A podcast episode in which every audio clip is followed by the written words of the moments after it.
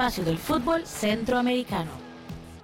Un saludo a todos eh, quienes nos siguen, quienes nos escuchan en las aplicaciones y quienes nos están viendo tanto en YouTube como en Facebook. Podcast El Espacio del Fútbol Centroamericano, episodio 135. Hoy conversaremos sobre la, lo que dejó la fecha FIFA de octubre de 2020 y aquí con mis compañeros Randall Sánchez y Jonathan Corrales hablaremos de las selecciones de Nicaragua, Guatemala, Costa Rica y Honduras que tuvieron acción y hablaremos también de Liga CONCACAF. Así que le doy la bienvenida a mi compañero Jonathan Corrales. Lo pueden seguir ustedes en Twitter, en la cuenta Taco de Jaraí. Siempre Jonathan con la actualidad deportiva y la actualidad especialmente el tema de la táctica. Jonathan, bienvenido.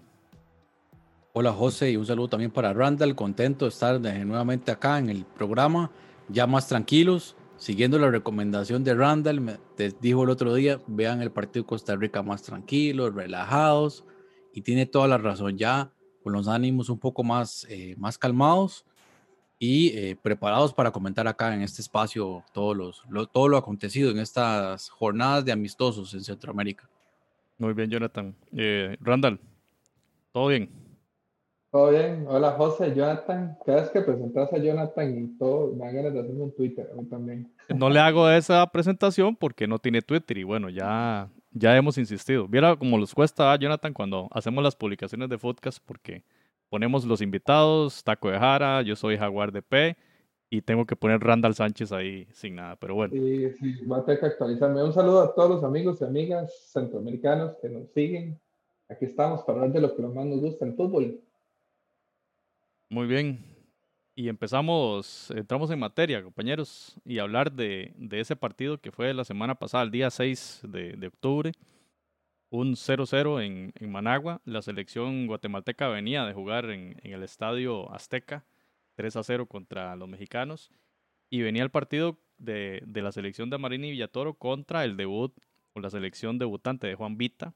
Eh, y bueno, un 0-0 que que por supuesto tenía que traer consecuencias. Y una de ellas fue la crítica que se le hizo a, a Marini y a Toro en tierras chapinas, ¿verdad? Porque no se esperaba un resultado para, para esta selección que lo venía haciendo bien y que es frenada por completo por la selección de Juan Vita, que a todas luces lucía inferior en la previa, pero que ya sabemos que es fútbol y cualquier cosa puede pasar.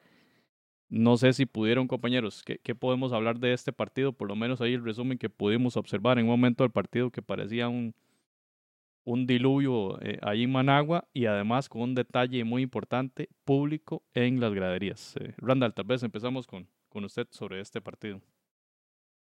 Sí, José, una selección de Guatemala que venía de ser un papel modesto frente a la selección de México, un partido que se lo resolvieron en el primer tiempo y, y desató mucho de las críticas. Entonces, eh, ahora tomando el papel de protagonista, se, se, notó que de alguna otra manera salió a, a, a, avasallar un poco al equipo de Nicaragua, que ya nos está demostrando que tiene bastante orden defensivo y que también pudo contrarrestar. Entonces fue un partido que en lo que pudimos observar, eh, Guatemala fue el que llevó la iniciativa, pero obviamente, eh, digamos, eh, Nicaragua está empezando un proceso y los procesos se tienen que empezar de atrás para adelante.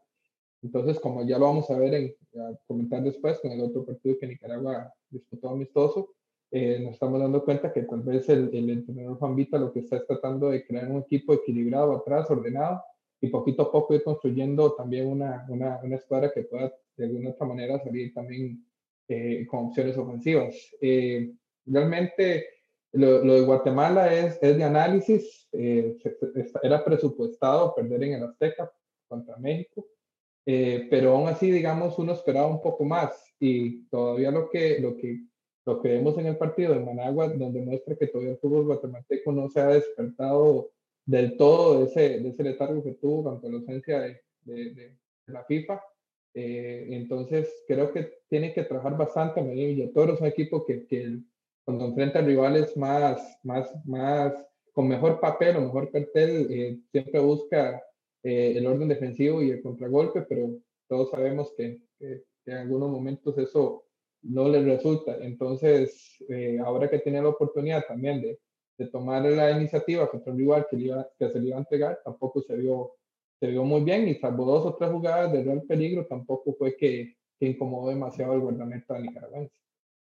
Jonathan, ahí tenemos una imagen del Twitter de Juan Vita, director técnico de, la selección azul y blanco, bueno, la de selección pinolera, porque ambas se dicen el azul y blanco, ¿verdad? Dice, quiero agradecer de corazón a las familias y los fanáticos que anoche nos apoyaron en el estadio y se aguantaron la lluvia torrencial. Eh, esta frase, bueno, qué increíble, ¿verdad? En tiempos de pandemia, leer esto de un entrenador, eh, casi que solo acá en el área centroamericana se permite esto por las condiciones que ya hemos hablado. Pero qué interesante, un partido con público y bueno, sí, lo que ya comentaba Randall de las dificultades que tuvo Guatemala y la selección de Amarini y Villatoro para enfrentar a esta, a esta selección pinolera. Sí, había público, pero yo, yo creo que la lluvia hizo que, que los ánimos, ¿verdad?, se, se bajaran mucho, porque el partido, bueno, el partido en el primer tiempo, y, ya lo habíamos comentado un poco, e, el partido en el primer tiempo fue eh, de muy pocas ocasiones de gol, y como ya la mayoría de gente sabe, ha escuchado em, la actuación de, de Denis, el, el, pulpo Espinosa, que en su retorno a la selección, ya lo habíamos eh, le en la previa, que estaba pues sumamente contento del, retorno a la selección nacional y realmente hizo un gran trabajo. Ahí vimos unas intervenciones realmente buenas y en donde Guatemala, que venía, como ya ustedes lo decían, venía de hacer un papel bastante eh, malo en México, sobre todo por haber recibido tres goles eh, tan rápido en el primer tiempo, eh, regresa y cambia el sistema Marini y Villatoro, porque en México, por supuesto, pues tenía un planteamiento un poco más defensivo, hizo un 5-4-1, acá aplicó, digamos, un 4-5-1, 4-3-3, dependiendo ahí como se, como se quieran ordenar, eh, sobre todo el bloque defensivo. Eh, en el medio campo, por supuesto, ahí em, en la contención con Sarabia, me parece que distribuyó muy bien la pelota, y en ofensiva estaba Jairo Arriola de titular, pero eh, por supuesto que mm, el peso en ofensiva cayó eh, en los pies de eh, Antonio de Jesús, Antonio de Jesús, el, joven del América. Y hizo un gran papel. Número 10, zurdo, maneja muy bien la pierna derecha, el, perfil derecho. Y Antonio de Jesús López, perdón. Eh, un, gran partido, tuvo ocasiones eh, no solamente para anotar él, sino también eh, poner la asistencia, pero como decíamos antes, la gran actuación del portero Denis Espinosa. Y a partir de ahí, Vita, Juan Vita recibe muchas críticas, que en este primer partido utilizó un sistema 4-4-2, en ataque ahí condición Denis Forbes y Juan Barrera, que, que fueron titulares. Aquí ya aparecía también Henry García, que probablemente lo vamos a mencionar más adelante, en, el este, en este espacio, pero en resumidas cuentas, Nicaragua no dejó buenas sensaciones en, esta, en este debut de Juan Vita, pero había que entender también el contexto. O sea, Nicaragua viene con un, nuevo técnico y por supuesto, a pesar de esa eh, actividad, porque es tal vez el, el, país de Centroamérica que, que menos ha tenido parón a, nivel de COVID, no pero la selección no paró y en este primer partido por lo menos eh, no tuvo el rendimiento esperado. Entonces, eh, aquí pareciera que más bien eh, Juan Vita es el que recibió un poco más el, foco de las críticas negativas. Y veíamos ahí en la transmisión de Canal 6 de Nicaragua, ahí nuestra compañera Virginia Lobo hablaba mucho del Chucho López, de hecho, este, habló muchísimo de este jugador y bueno, los comentarios que, que Virginia hacía sobre la calidad de, de este jugador guatemalteco fueron como que el, el, más destacado del partido, ¿verdad? Por lo que pudo ver en la cancha. Y también las críticas, Jonathan y Randall, a Marini y Villator. Eh, de, en estas declaraciones, por ejemplo, que dan a conferencia de prensa, aquí lo recoge ESPN Guatemala, dice, tuvimos dos o tres ocasiones claras que maquillan el resultado, pero veamos el funcionamiento. A me, me mucho ahí lo que Ronald González dijo después del partido contra Panamá. Eh, dice que están llegando tarde muchas jugadas, que falta reacción, entonces eh, argumenta la falta de ritmo. Recordemos que Guatemala lleva cinco fechas y ya Nicaragua, lo que acaba de decir Jonathan, no ha parado.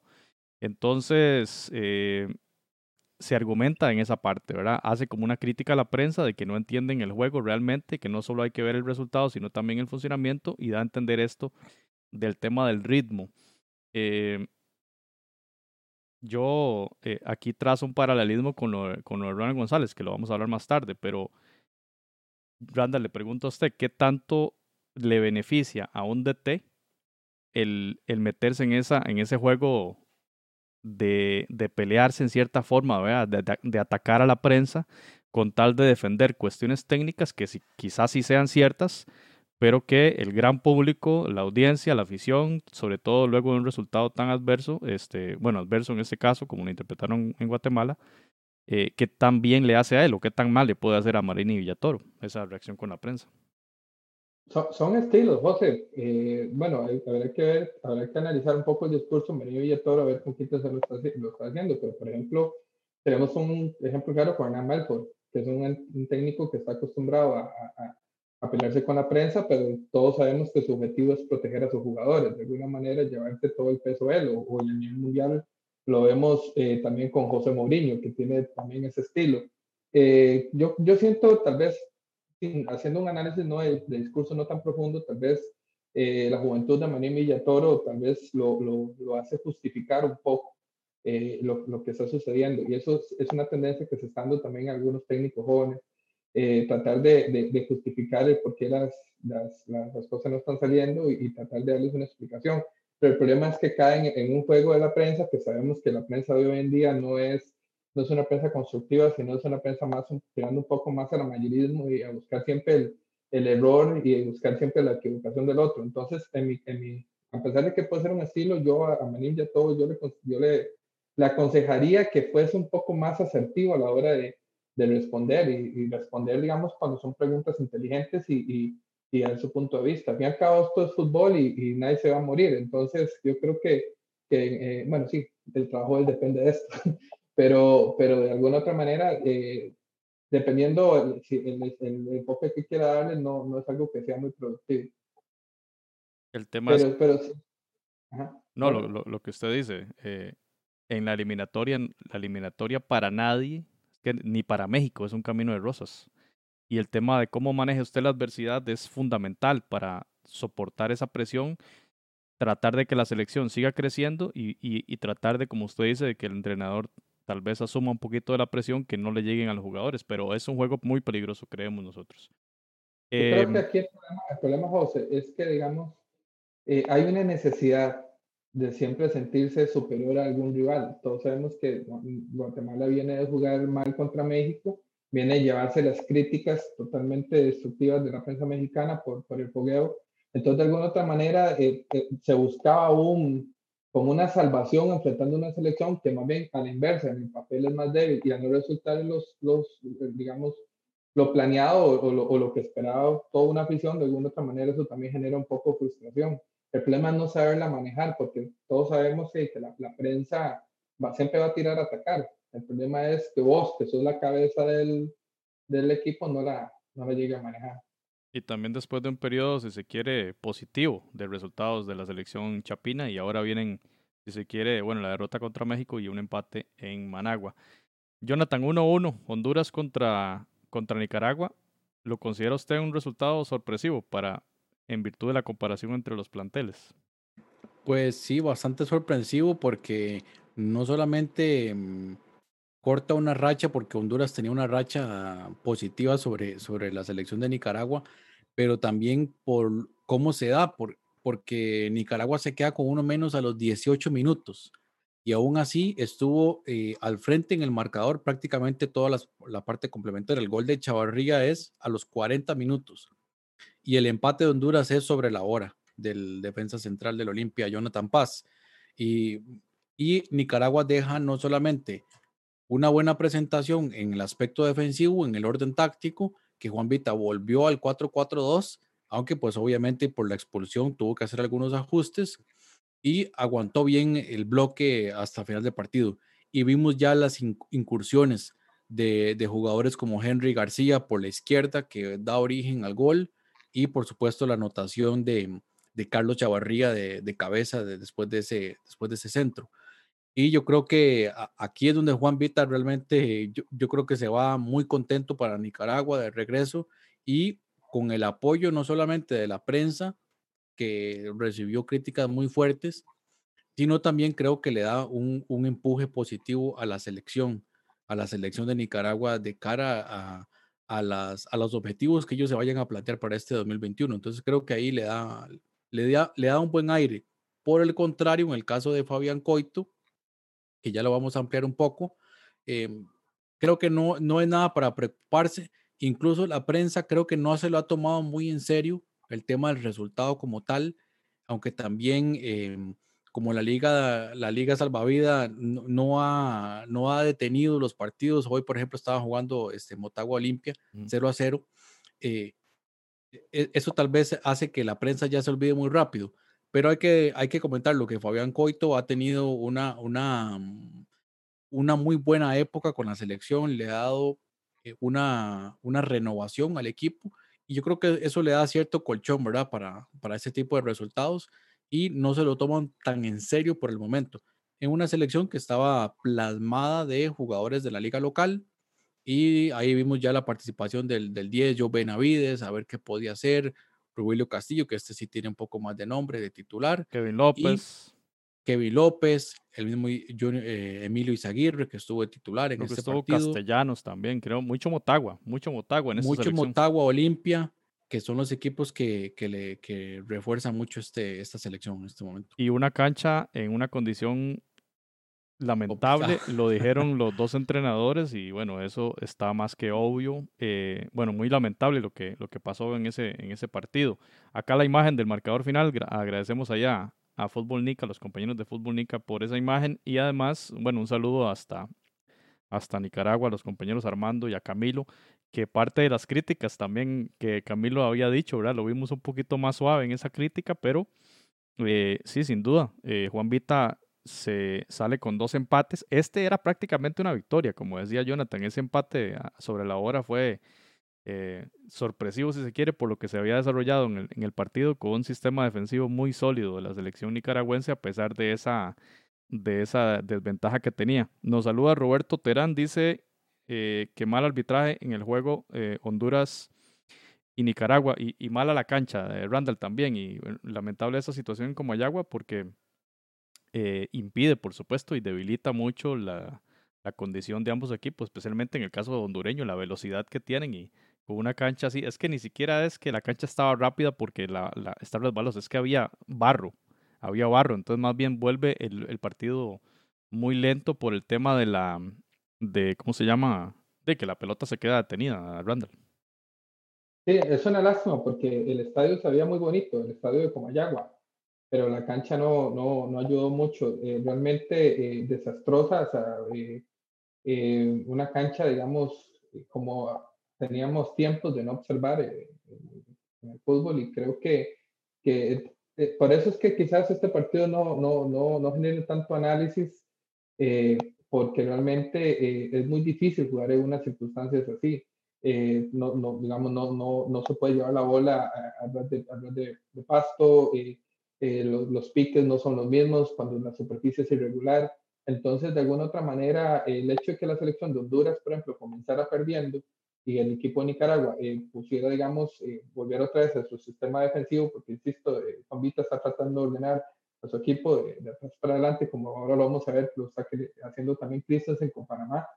Eh, y entonces ya para Honduras se le hace muy, muy, muy complicado y principalmente, como usted dice, tiene jugadores que vienen del, del Motagua, que es un equipo que, que ya nos ha acostumbrado a tener buen toque a balón. Entonces, de alguna otra manera, eh, poder evaluar eh, realmente eh, el, este, este partido por, por, la cancha, yo creo que, que, es, que es realmente complicado. Lo que sí tal vez sí podemos evaluar, y, y eso es importante, y, y en el fútbol centroamericano siempre hemos dicho, hay que tomar en cuenta, es, eh, digamos, el pundonor y las ganas que los jugadores pusieron. Yo vi muchas más ganas en el, juego de Nicaragua.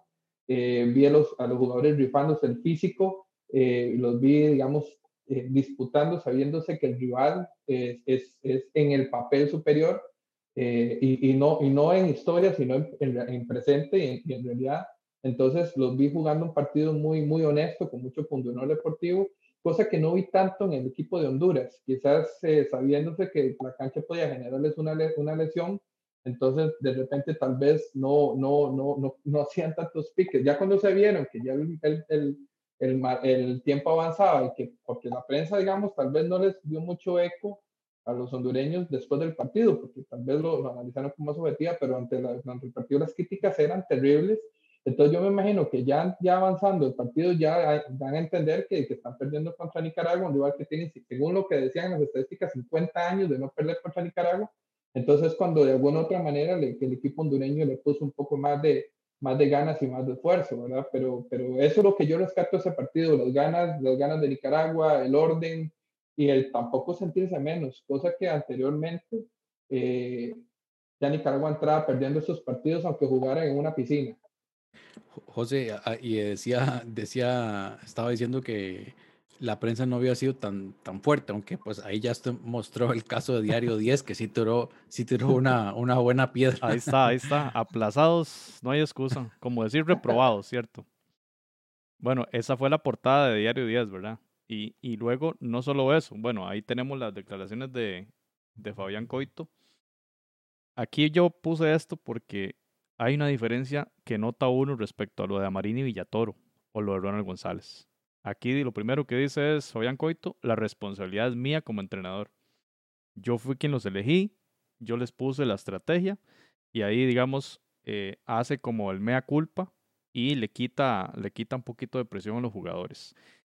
Pero sí, el diario estiró esa portada tan, tan ácida. Y luego Héctor Vargas, el DT de Maratón, donde se le fue el cuerpo, pero feísimo. personaje es un personaje porque se ha peleado con todo el mundo, ¿verdad? Y, y ahí, este, ahí le tiró durísimo a, a Fabián Coito. Recordemos que Coito, cuando empieza la pandemia, él hace un viaje a Uruguay y después, por todas las restricciones de vuelo, no pudo regresar a Honduras hasta hace poquito tiempo.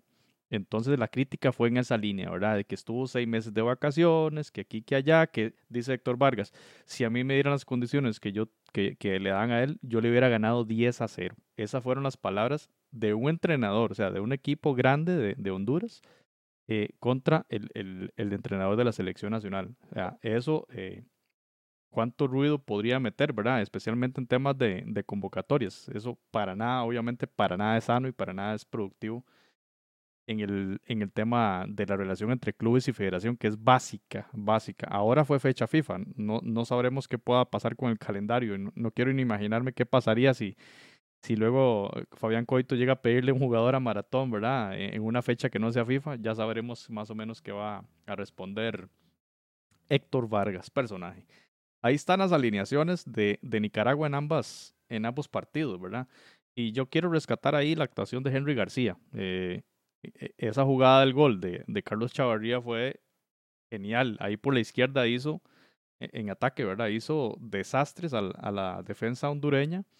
Unos regates buenísimos a pesar del terreno de juego. O sea, eso es de destacar bastante y de la estatura bastante baja que tiene este jugador. Jonathan era metro... Metro sesenta. Metro sesenta contra el biotipo de jugador hondureño. Entonces imaginémonos la, la, la diferencia que hay. No sé qué pasó con, con Juan Barrera Ahí tal vez alguien que esté en, en sintonía nos pueda, nos pueda indicar qué, qué sucedió. Bueno, ahí Ilish Gabriel dice que Héctor Vargas es un resentido porque ni, Nicaragua lo rechazó como, como entrenador. Saludo a Auris Espenosa también que dice que le gusta el programa. Eh, y también rescatar de aquí Randall y, y Jonathan eh, el pulpo, ¿verdad? Que no solo en esa parada clave contra Guatemala, sino también en este partido, un partido bravísimo contra Honduras en esas condiciones de Comayagua. No sé qué podemos pues decir. Usted dice la parada de la doble, la doble atajada en primer tiempo, sí. Muy Correcto. Sí, entonces, de, bastante bien. Quiero rescatar, rescatar, algo que me gustó mucho de Nicaragua, que tal vez se me olvidó mencionarlo. Yo, yo vi todo el partido y Honduras no le ganó. Solo creo que al final, eh, para el gol, no le ganó ni un solo centro a, a Nicaragua. Eso habla muy bien también de la, del, del orden táctico y también de la, de la, de la defensa férrea de Nicaragua, porque siempre Honduras siempre se ha caracterizado por sus, por sus jugadores fuertes y altos y, y, en Honduras tuvo en el segundo tiempo unos que 10 tiros de esquina y yo creo que la mayoría no dieron para nada Y que probablemente la cancha influyó, ¿verdad? Un poco, porque complica la hora de movilizarse y, y, y digamos, eh, perseguir las marcas, si la bola queda ahí en, entre el área en un rebote algo, algo influyó en la, la cancha, sin duda. Sí, empalmarla para el centro es, no, es, más difícil, pero también para el portero es más difícil, ¿verdad? Y, y, lo hizo bastante bien el pulpo Espinosa. Así que la verdad que, que muy bien. Creo que Juan Vita ahí se va consolidando. ¿okay? Ahí tienen a, a, los, dos, los dos centrales, Gutiérrez y Huete, fueron los mismos, y el lateral izquierdo, Rosas. Así que bueno, hay que seguirle la pista a esta selección Pinolera y tras ese empate histórico en Honduras, que casi es una victoria y, y hubiera sabido mejor por el tema de, que jugaron con 10 hombres casi todo el partido. Decía Juan Vita en Twitter, hoy estos jugadores plantaron la bandera nicaragüense en territorio extranjero y la defendieron hasta el último segundo, ahí metiendo temas de nacionalismo, Randall, y, temas de defensa de la patria y todo, ¿verdad? Está muy interesante la, ya, táctica. que Juan Vita, Juan Vita ojalá dure muchos años en Nicaragua, porque yo creo que es un técnico que, que les gusta meter sazón, ¿verdad? Vea, ese tweet ya se ganó a toda la, la, la a toda la afición nicaragüense, fijo. Bueno, Compañeros, eh, dejamos este tema de la selección. Eh, José dice, dice Ilish Gabriel que, que eh, Barrera no viajó. Em, ya estaba con el Estelí, no, no viajó a Nicaragua, a Honduras, perdón. Muy bien.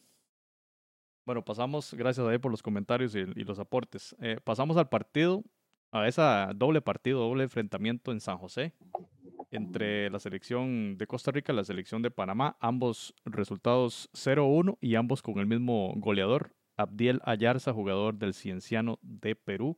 Acá tenemos el Twitter de eh, la Federación Panameña. Este fue en el primer partido. Eh, Panamá consigue la victoria 0 por 1 con tanto de Abdiel Ayarza.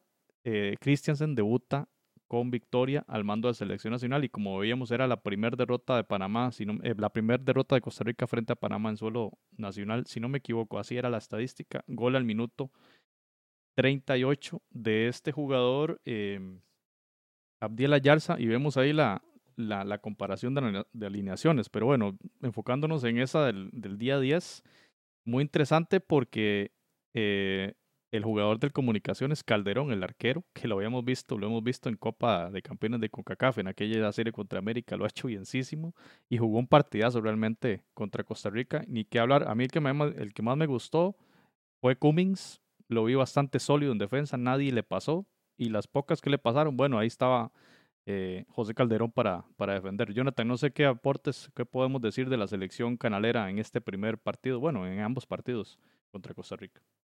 Sí, yo creo que, que mm, el técnico Christensen lo tenía muy claro, él fue bastante honesto, de hecho en las conferencias de prensa me han gustado mucho la forma en que se ha expresado y pues obviamente el resultado le da para, para sentirse muy tranquilo y, hablar tal vez eh, un poco más eh, tendido, pero eh, básicamente un bloque defensivo corto, sobre todo intermedio, ¿verdad? No se mete tan atrás, la línea defensiva está bastante adelantada líneas muy juntas, él lo, explicó varias veces y uno lo ve en el funcionamiento. Por ese motivo, ese Costa Rica lo que intenta es, eh, con algunos balones largos, tratar de agarrar esa defensa que está adelantada, agarrarla desprevenida, sobre todo eh, en diagonal. Pero eh, si, si revisamos el partido, es muy poco lo que Costa Rica realmente le hizo daño.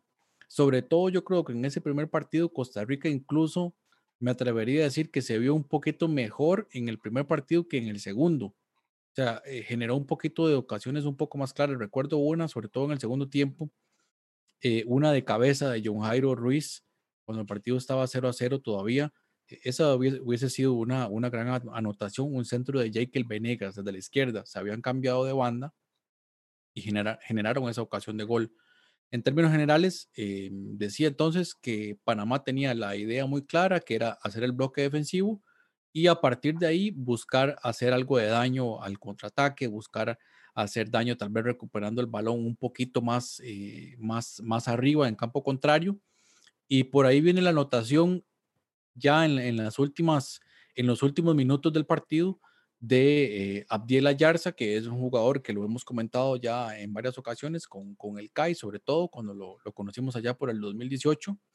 Y para mí ha mejorado bastante porque yo lo recuerdo siendo un jugador tal vez que pegaba más de la cuenta. Con el CAI lo vi eh, expulsado varias veces, pero ha mejorado muchísimo, tiene mucho recorrido, un box to box llamarían a, como llamarían ahora, pero... Eh, en términos generales muy bien, anda bien físicamente, parece que le ha ido bien allá en el Cenciano de Perú. Así es, y eh, sí, yo coincido, Costa Rica se vio mejor en el, en el primer partido, quizá una selección panameña más dedicada a defender en, en, ese, en ese bloque que usted decía. Recordamos, en ambas transmisiones recuerdo a los periodistas hablar de que se jugaban muy pocos metros, es decir, las dos líneas defensivas de los, de los equipos estaban muy, muy juntas unas de otras, ¿verdad? Entonces había una porción de terreno, unas amplias porciones de terreno vacías. Y por ahí la explicación táctica que dio Jonathan del, del, Eh, del José. juego del pelotazo de Costa Rica. Sí, Por cierto, ahora, ahora tiene esas dos imágenes de, esas son las imágenes de la Federación Panameña, de la alineación. Ahí se ve como que es un 4-3-3, pero realmente ya eh, durante el partido es un 4-4-2. Eh, digan, ataque en el primer partido estuvo Camargo y Waterman, y en el segundo tiempo estaba, eh, perdón, en el segundo partido estaba ya em, Fajardo. Fajardo y otra vez Camargo en, en la delantera, sí, porque Jorman jugó por, por banda. Sí, en el primero Murillo jugó ahí de, de mediocampista por izquierda también. que ese Camargo me gustó mucho, creo que tiene buen nivel y en lo personal también me parece que Murillo generó algo de peligro, tal vez a veces se entretenía mucho con la bola, pero sí, sí, incursiones importantes en ataque. Randall, su apreciación de este equipo panameño en esta, este doble enfrentamiento Costa Rica-Panamá.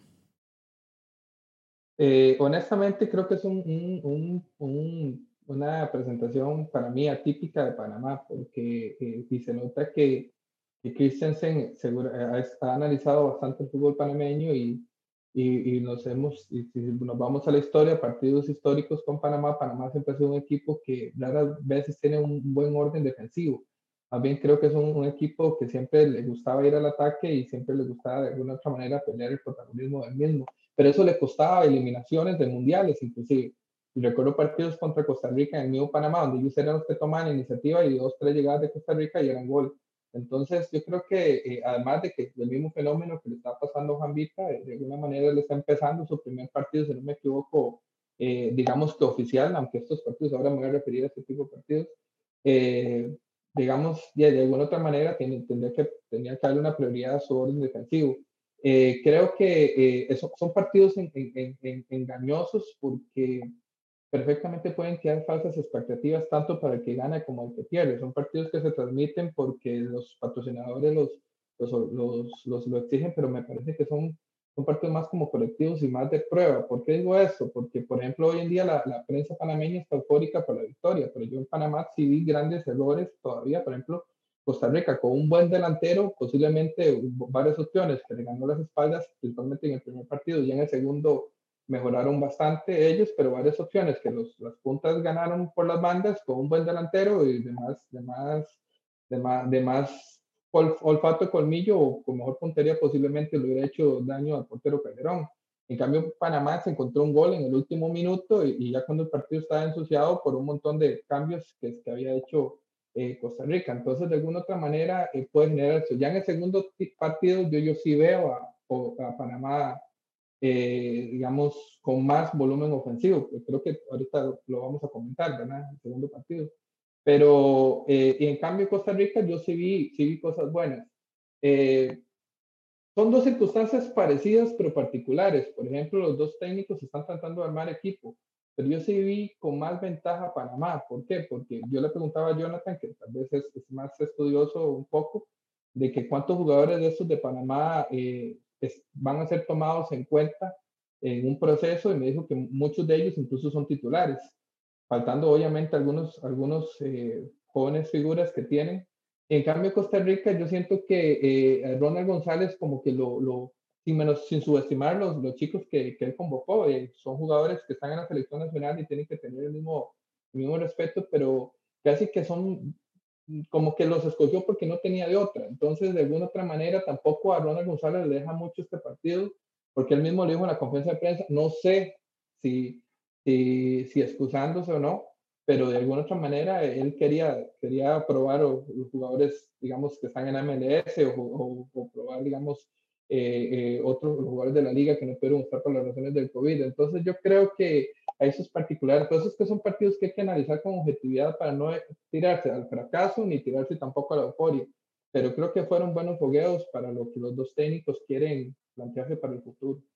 Ahí está la, la, las dos alineaciones que utilizó Ronald González en ambos juegos. Eh, en ambos partidos, Minor Álvarez, portero de Limonense, de, perdón, de Limón FC, eh, el arquero, lo hizo relativamente bien. Los goles de poco creo yo que podía hacer. Esa jugada, el primer gol del primer partido, este, fue más un error de, si no me equivoco, Johan Venegas, que no siguió la marca de Ayarza, que le robó la espalda a él y a otro jugador más. Y, bueno, ese, ese jugador, Oscar Duarte, por supuesto, titular en ambos partidos. Luego ya hizo algún cambio ahí en sistema defensivo, donde juega Ariel Soto en el segundo partido. Mauricio Núñez fue titular en ambos, en ambos juegos. Y también titular en ambos juegos el delantero Justin Daly. En general, Jonathan eh, quedó debiendo bastante en ofensiva al equipo costarricense. Y no solo en ofensiva, sino en generación de juegos. Ya usted lo explicaba. Eh, balón largo, buscando el error en, los laterales panameños o las coberturas, ¿verdad? Que, pudieran hacer, pero fue sin, sin precisión. Eh, también noté yo que algunos de esos pases largos no se completaban por la poca habilidad para la recepción orientada de los jugadores costarricenses y, bueno, muchas otras razones. No sé qué análisis puedes hacer de, de la Cele. Sí, bueno, en el primer partido Ronald hace un, una especie de 4-5-1, puede ser 4-3-3, pero digamos, eh, para que nos, hagamos una idea de la, de la formación, o sea, eh, la línea de 4 con, con los dos volantes centrales y buscando, digamos, eh, la amplitud. En el segundo partido cambia y tiene que ver mucho con eso que usted está hablando, de buscar la amplitud, buscar la profundidad sobre todo, y cambia a una especie de 3-5-2 con la apertura de los dos laterales, de Mauricio Núñez, de Ricardo Blanco, de con Jekyll Venegas, que también estaba por ahí. Y eh, el resto, digamos, en cuanto a nombres, no varió tanto. Es más, varió más Panamá en nombres que Costa Rica en, en ese primer tiempo del segundo partido.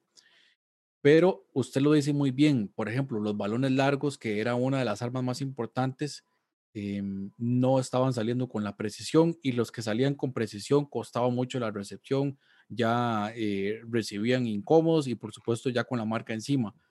Y en general, el peligro generado por Costa Rica en ese segundo partido fue poco, es decir, fue mucho menos que el primer partido. Y más bien en, ese momento Panamá se afianzó muchísimo con ese bloque y a diferencia del partido anterior, pues consigue un gol en el primer tiempo, por lo cual eh, el partido se le, se le venía mucho más a conveniencia que fue básicamente lo que ocurrió porque en el segundo tiempo la dinámica no varió demasiado. Noté, Randa, no sé qué, qué piensa usted, noté bastante débil a Costa Rica por las bandas en ese, en ese segundo partido que dice Jonathan 3-5-2, pero todas las entregas de, de Ricardo Blanco fueron mal ejecutadas, bueno, no todas, pero una gran cantidad de ellas mal ejecutadas, pérdidas de balón, le robaban la espalda, ¿verdad? Hubo muchas críticas para los, para los laterales, especialmente Ricardo Blanco. No sé cómo, ¿Cómo viste ese tema, Randall? Yo siento que fue mejor lectura de la defensa panameña, porque en el primer, en el primer tiempo, partido, menos tiempo, eh, Costa Rica sí hizo daño por las bandas. Por eso digo yo, o sea, eh, digamos, obviamente no, tampoco fue un equipo avasallador y toda la cuestión, pero sí se tuvo sus opciones de gol. Y John Jairo Briggs, por ejemplo, en el primer partido sí ganó bastante por un costado, digamos, porque jugaba, digamos, más adelante y, y, el jugador de Heredia que se llama Núñez, creo que es también. Ya en el segundo partido, Panamá lee eso, porque obviamente la intención de Ronald González a, cambiar de línea, de alguna manera era seguir, seguir eh, estimulando el juego por las bandas, pero ya los panameños ya tenían una mejor lectura.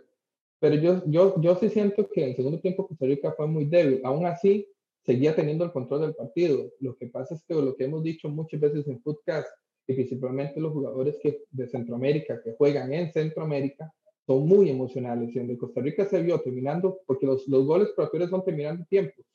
Entonces, donde Costa Rica se vio en, finalizando el primer tiempo, prácticamente la única llegada de Panamá y les vuelven a hacer un gol, entonces de alguna otra manera ya, ya, ya el equipo eh, se entrega derrotado. Y usted lo nota con los cambios, lo nota, lo nota, digamos, ya a la hora de disputar un balón, ya no era lo mismo, o sea, se desesperaban eh, y, y, desde muy temprano en el juego, o sea, ya Costa Rica en el segundo tiempo fue una caricatura. Entonces, de alguna otra manera, eh, demuestra que ya que emocionalmente se estaban viendo superados. Máxime que el, Panamá no, como, como el resultado que andaban buscando le estaba saliendo, estaba muy cómodo todavía manejando sus sistemas defensivos y manejando el control del juego. Entonces, eso también eso es una, una cuestión que hay que tomar en cuenta. Además de que el fútbol de Costa Rica siempre le han costado las defensas cerradas, y lo vimos también en aquel amistoso contra Guatemala. Entonces, yo creo que, que, que, que el gol de Panamá fue el que, el que realmente terminó de, de lapidar una, una, actuación eh, mala, pero creo que mucho por el, por el factor emocional. Eh, yo creo que, yo, yo quiero hacer una, una, una, observación. Yo creo que, que es cierto, a Ronald González le, le, tocó convocar lo que había, pero también se quiso ir a la segura. Ahora que vos mencionaste a Ricardo Blanco, por ejemplo, no me gusta hablar de los jugadores porque es el trabajo de ellos, pero, pero eh, la posó Minor Álvarez, que hace seis meses jugaba en segunda división, por ejemplo, teniendo, teniendo un Darrell Parker en la banca, no le quiso la oportunidad, apostó por un Justin Daly porque yo lo conocía, dejando, dejando sin oportunidades a George Wright, que es un jugador que se ha destacado más en la primera división y que, y que, y que tenía poder tener oportunidades, apostó por un Ariel Soto porque lo conocía de un mundial juvenil, entonces yo creo que también ahí eso, eso es una, una crítica que le hago, porque si había jugadores en el campeonato que podían de alguna otra manera eh, mostrar algo más que lo que, porque yo me niego a creer que hay laterales más malos que Ricardo Blanco, entonces ya me, ya me, ya me solté, pero... Ya te dijiste. sí, claro, entonces eh, eh, eso es lo que digo, que quizás Ronald González, ese fue el error que él Ahora, si recordemos algo, Randall, después del primer partido, sale Ronald González diciendo que esta puede ser la última oportunidad, se refería al juego del martes, ¿verdad? Esta puede ser la última oportunidad para muchos jugadores. Usted es jugador y escucha eso del DT, usted se, se mata en la cancha. Y, y, los resultados no fueron los ideales. Algunas, algún sector de la prensa lo que dijo fue, bueno, faltó factor H, faltó ahora correr más. Bueno, habrá que ver las estadísticas de cuánto corrió, cuántos kilómetros corrió, porque hacen esas aseveraciones sin datos. Yo sin esos datos no puedo decir nada. Lo vimos en el Mundial con Venegas, que no, que no corría. Cuando Jonathan revisó los datos, Venegas fue el que más corrió en la selección. Y corrió igual que Neymar en aquel partido contra Brasil, por ejemplo. Entonces, eh, a los datos nos remetimos. Y luego, el otro tema, eh, refiriéndonos a Marín y Villatoro y ese enfrentamiento con la prensa, pasó lo mismo con Ronald González apenas terminó el partido. Lo noté muy desesperado, muy a la defensiva. Las preguntas eran eh, como aquellas preguntas que le tiraron a, a Karevich, el entrenador de, de, la liga, cuando, cuando perdió uno de los partidos, ¿verdad? Casi que impulsándolo a que diga algo, ¿verdad? Que, que no debe decir, que quiere renunciar o que, que se va a ir, ¿verdad? Lo noté muy nervioso, muy a la defensiva y, bueno, dijo cosas un poquito raras, como por ejemplo que, que la pandemia aquí, la pandemia allá, bueno, eh, nadie está exento de la pandemia, eh, más la LPF que tiene más de seis meses de no, de no tener actividad. Así que fue eh, una conferencia de prensa que dice mucho. a mí me preocupa realmente lo, lo, lo, mismo de González con Villatoro es el manejo de la presión. Estamos hablando de partidos de fogueo. Costa Rica inicia el, hasta el 2021, a, mediados la eliminatoria. Y, y, ya en fogueos hay una presión altísima. ¿Qué, ¿Qué podríamos esperar? Como decimos, ni México pasa caminando las eliminatorias, siempre hay sufrimiento, siempre hay pérdidas, adversidad, y si usted no tiene esa tranquilidad, esa frialdad, eh, puede verse en conferencias de prensa donde le metes mucha presión a los jugadores. José, por eso yo digo, por eso digo, hago este comentario porque en otras ocasiones yo sí me, me contengo, que él convocó los que, los que le tenía, o porque eso es lo que él me da a entender en ese discurso. Porque inclusive él dijo, bueno, yo hubiese querido tener a los de la MLS aquí, hubiese querido tener, incluso desde antes había dicho, eh, me hace, tres jugadores de la liga iban a ser titulares por ejemplo, ya, ya de antemano ya empieza a condicionar y a dar el discurso que él, digamos, convocó porque no le cabe otra convocar a estos jugadores. Entonces, de alguna otra manera, ese es el discurso que me da a mí. Digamos, no sé si sonará excusa. Pero digamos... pero el discurso, el discurso tiene una lógica de decir que el otro rival sí trajo lo mejor. Cuando sabemos que Panamá nos gana o gana, le gana a Costa Rica muchísimo en temas legionarios, a excepción de Keylor Navas, que juega en, el, en la élite. Pero el resto, eh, Panamá supera a Costa Rica en temas legionarios. Y, y, también una crítica a la prensa costarricense, a un sector de la prensa que menospreciaba ese triunfo panameño. Ese primer triunfo panameño. Ya los vimos más suavecitos, más sosegados, más tranquilos, más con, la, con los pies en la tierra en, en el segundo, tras la, segunda derrota de Costa Rica contra Panamá. Y eso da cuenta de qué? De que no se está viendo qué están haciendo los otros rivales. Eh, en el caso panameño con un DT, que ya lo estaba poniendo aquí Illich, de que había cierto menosprecio a un DT de segunda, como le llamaron algunos críticos a, a, Christiansen, y se estaban dando cuenta, ya Jonathan lo ha dicho, el profesionalismo que tiene eh, el danés que, trabaja ahora para la Federación Panameña. Y ponía este tweet Christensen después de la segunda victoria, orgulloso de esta selección, disciplina, orden. Ahí también se ganó, así como Juan Vita se ganó la afición y se le echó la bolsa con ese, con ese tweet. Ahí todos los jugadores de la, de la selección canalera festejando. Y aquí la, lo, lo, que hablábamos de Ronald González, ¿verdad? Eh, hay que encontrar al 9, pero Jonathan, el 9 ¿dónde se encuentra? ¿Hace cuántas generaciones no tienen nueve la selección de Costa Rica? Eso, e, esa pregunta, bueno, no, la ha respondido Ronald, no la ha respondido Pinto, no la ha respondido casi nadie.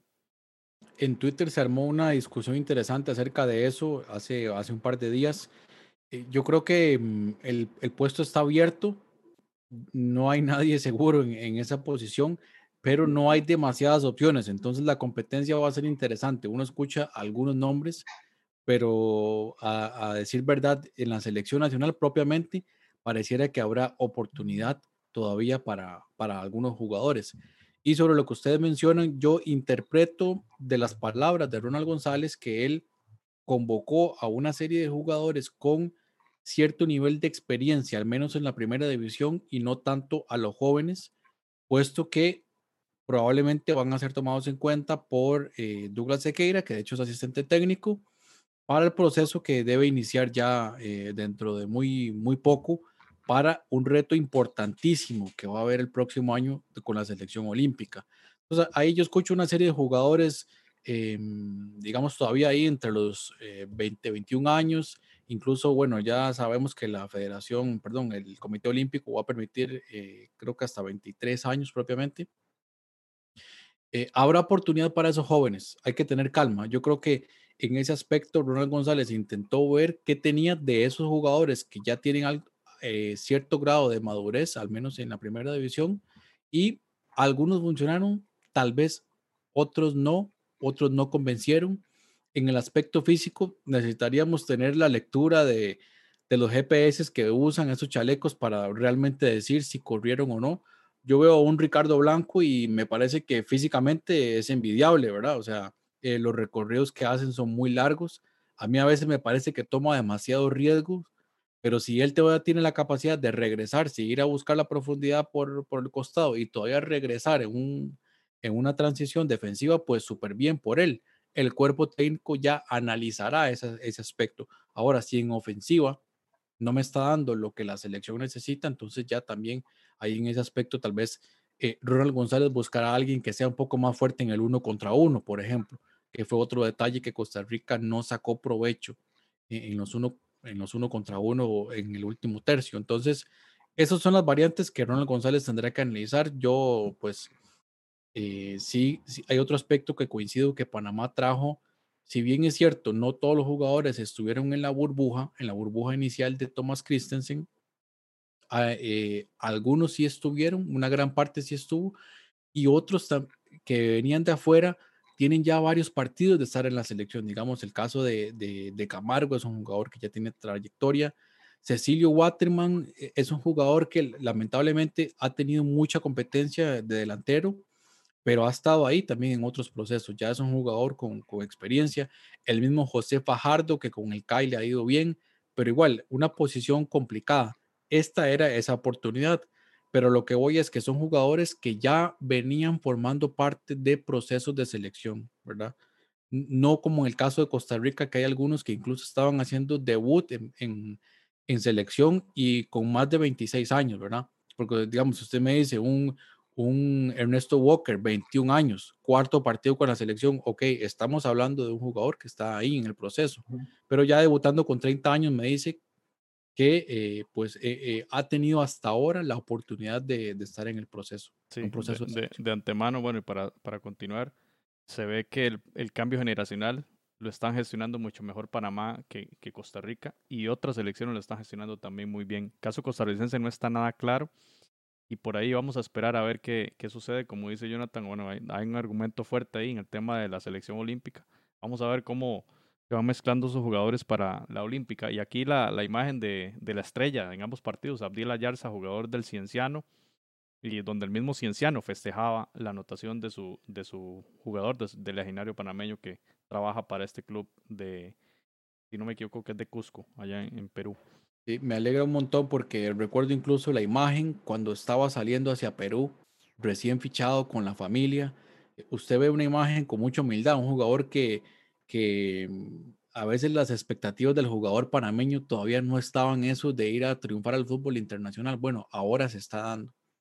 Y algo que, quería añadir antes que se me olvide, tanto Thomas Christiansen como, por ejemplo, el preparador físico, eh, Christian Beger, son muy activos en, Twitter. Es muy interesante, ahí los invito para que lo sigan. Eh, ponen detalles muy interesantes. E, es, un, es un cuerpo técnico muy robusto, ya lo hemos dicho. Ese Christian Beger también es, es, un, es un personaje interesante y con mucha trayectoria eh, a nivel académico y también, por supuesto, en, en España. De mucha calidad. Prueba de ello, José, según una entrevista que vi que le hicieron a Jaime Penedo, es que ellos se tomaron todo un proceso casi metodológico científico para traer el técnico que ellos creen que los va a hacer crecer. Y creo que, que de alguna manera no fue un, un, emergente que llamaron de la noche a la mañana porque un técnico se aburrió y dejó de entrenar ellos tuvieron todo, todo un proceso para nombrarlo y todo ello, que ahí estamos viendo los primeros resultados. Y ya pactaron fogueos de mucha calidad, si no me equivoco, para la fecha FIFA de noviembre. Jonathan, usted algo manejaba los datos.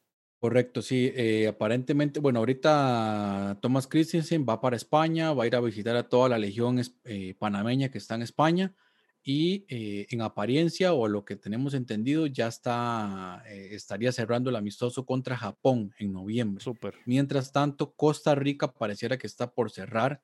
No sé si Costa Rica o Honduras es el que está moviendo más, pero en noviembre aparentemente tendríamos un Honduras-Costa Rica también. Un detalle interesante. Y em, recién salido del horno, el, el adelanto del ranking FIFA José, que está eh, mostrando Mr. Chip, lo mostró hace, hace pocos minutos. Eh, Costa Rica aparecería en el puesto 50, cuarto de CONCACAF, superado por Jamaica, que aparece en el 48. Entonces, eh, Jamaica vuelve, vuelve a. Que casi por encima. no ha jugado, si no me equivoco, no ha jugado Jamaica. Y México por poco se mete en el top 10, pero creo que el empate al final le, le, le resta, queda de 11 y el segundo lugar de CONCACAF sería Estados Unidos en el puesto 22, Honduras puesto 63 y El Salvador 68. Esto, Canadá 72. Esto hay que tomárselo, ¿verdad? Siempre con pinzas, porque, por ejemplo, uno ve a Ecuador puesto 60, ok. Hay cosas que tal vez no, no calzan del todo, pero pues un detalle que sin duda va a traer con eh, ese estos días. partidazo contra Uruguay y en el 60 no como que no. Bueno, muchas gracias eh, por este detalle, Jonathan. Y bueno, con esto cerramos el tema de las elecciones nacionales. Pasamos ya para cerrar el programa y le agradecemos a todos quienes han mantenido en sintonía. Eh, vamos a ver, esta semana que viene inicia la Liga CONCACAF edición 2020, la ronda preliminar. Recordemos, va a ser a partido único. Eh, el, rival que mencionemos o el equipo que mencionamos de primero va a ser el, equipo casa y se juega ahí, al que gane sigue y entra a la fase de octavos que también será partido único. Martes 20, el Arcaye de Haití contra Verdes de Belice. Eh, y ese mismo día a las 8 pm el equipo del FAS del Salvador contra el Managua FC. El miércoles había dos partidos, pero ahora por un cambio que hizo con CACAF la semana anterior será solo uno, el del CAI contra Antigua. 6 eh, pm del miércoles, 7 hora panameña. Y es porque la Liga Deportiva La Julense, recordemos, viene saliendo del, del, tema de la cuarentena y eh, tenía pactado o tenía programado el partido para el miércoles 21. Se lo pasaron para el 22, el jueves, y por eso a esa hora, 4 pm, muy extraño para el fútbol de Costa Rica, partidos a esa hora, un jueves, ¿verdad? Sí, se, un domingo está bien, un sábado, pero un jueves está muy raro. Liga Deportiva La Jolense Cibao de Dominicana a las 4 el jueves. Eh, Municipal Limeño, ahí el del logo famoso del servicio. Contra el equipo de Jonathan y, de Randall, el Forge, eh, a las 6 pm del jueves. Hay que preguntarle tal vez a algún amigo salvadoreño si ese partido va a ser en el, en el Cuscatlán, suponemos, ¿verdad? Y sí, es en el Cusca. El partido bravo de esta ronda preliminar, donde un grande de Centroamérica va a quedar ya en el camino. En Honduras se jugará el Motagua Comunicaciones 8 pm el partido del jueves. Así que bueno, ahí está el tema de la liga con CACAF y en el próximo episodio, el 136, hablaremos de esta liga que yo creo que es apasionante para nosotros tres y sé que para muchos porque este es nuestro, nuestro torneo eh, centroamericano, ¿verdad? Ya luego en el otro las disparidades son grandísimas. Este es el más igual, el más equitativo, si se quiere, el más comparado. Eh, señores, un placer haber conversado con ustedes. Esperamos eh, con ansias la liga con CACAF y también la fecha FIFA de noviembre, porque esto ha volado y pronto estaremos acá hablando de una cuenta de las elecciones nacionales. Eh, muchas gracias, Randall, y muchas gracias, Jonathan. No, un gusto con ustedes compartir y, ojalá que, sigamos eh, disfrutando de este fútbol centroamericano, que ojalá vaya creciendo por el bien de todos nosotros. Muy bien. Jonathan Corrales, muchas gracias. José, un placer y también eh, Randall, nos esperamos encontrar para analizar los primeros partidos de la liga con CACAF. Y eh, quiero enviar un saludo ahí también a, Freddy Fonseca, Leonardo Moya, ahí este, dos, dos, grandes amigos sin duda ahí que estuvieron en la transmisión. Mariela Sánchez Porras, Mariela siempre, Sánchez. siempre nos ve. Mariela, ahí tenemos que, que conversar sobre Footcast. Muchas gracias a quienes nos vieron, quienes nos escucharon en las aplicaciones. Y nos vemos la próxima semana en el episodio 136 del Espacio del Fútbol Centroamericano. Hasta luego.